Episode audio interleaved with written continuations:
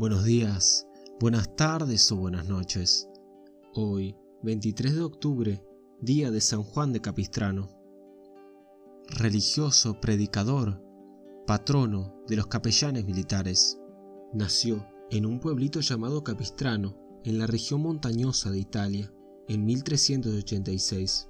Fue estudiante, sumamente consagrado a sus deberes, y llegó a ser abogado y juez, y gobernador de Perugia pero en una guerra contra otra ciudad cayó prisionero. En la cárcel se puso a meditar y se dio cuenta que en vez de dedicarse a conseguir dinero, honores y dignidades en el mundo, era mejor dedicarse a conseguir la santidad y la salvación en una comunidad religiosa y entró en los franciscanos.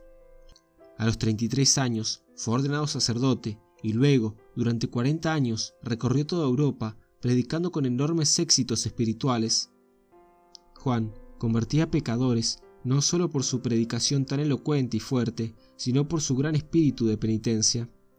Dormía pocas horas a la noche, vestía siempre trajes sumamente pobres, comía muy poco y siempre alimentos burdos y nunca comidas finas ni especiales.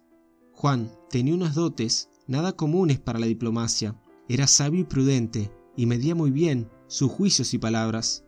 Había sido juez y gobernador y sabía tratar muy bien a las personas.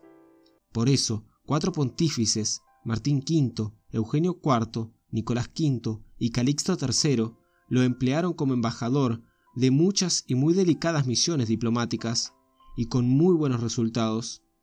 Cuarenta años llevaba Juan predicando de ciudad en ciudad y de nación en nación, con enormes frutos espirituales, cuando en la edad de setenta años lo llamó Dios a que colaborara con la liberación de católicos en Hungría. En 1453, los turcos musulmanes se habían apoderado de Constantinopla y se propusieron invadir Europa para acabar con el cristianismo. Y se dirigieron a Hungría. Entonces Juan se fue a Hungría y recorrió toda la nación, predicando al pueblo, incitándolo a salir entusiasta en defender a su santa religión. Las multitudes respondieron a su llamado y pronto se formó un buen ejército de creyentes creyentes valientes, todos a defender nuestra santa religión. Jamás empleó armas materiales, sus armas eran la oración, la penitencia y la fuerza irresistible de su predicación. Y sucedió que la cantidad de muertos de aquella descomunal batalla fue tan grande que los cadáveres dispersos por los campos llenaron el aire de putrefacción y desató una furiosa epidemia de tifo. San Juan de Capistrano había ofrecido a Dios su vida con tal de conseguir la victoria contra los enemigos del catolicismo, y Dios le aceptó su oferta. El santo se contagió de tifo, y como estaba tan débil a causa de tantos trabajos y tantas penitencias, murió el 23 de octubre de 1456. Oración a San Juan de Capistrano. En el nombre del Padre, y del Hijo, y del Espíritu Santo. Amén.